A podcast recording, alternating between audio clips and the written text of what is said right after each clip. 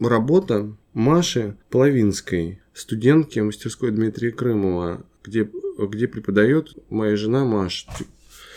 И это ее работа, это как бы не как бы, это настоящий аквариум, в котором должна жить, должна жить рыбка. И там, значит, интерьер, интерьер ванны. Стоит маленькая ванна, туалет, раковина, все такой маленькой керамической модели.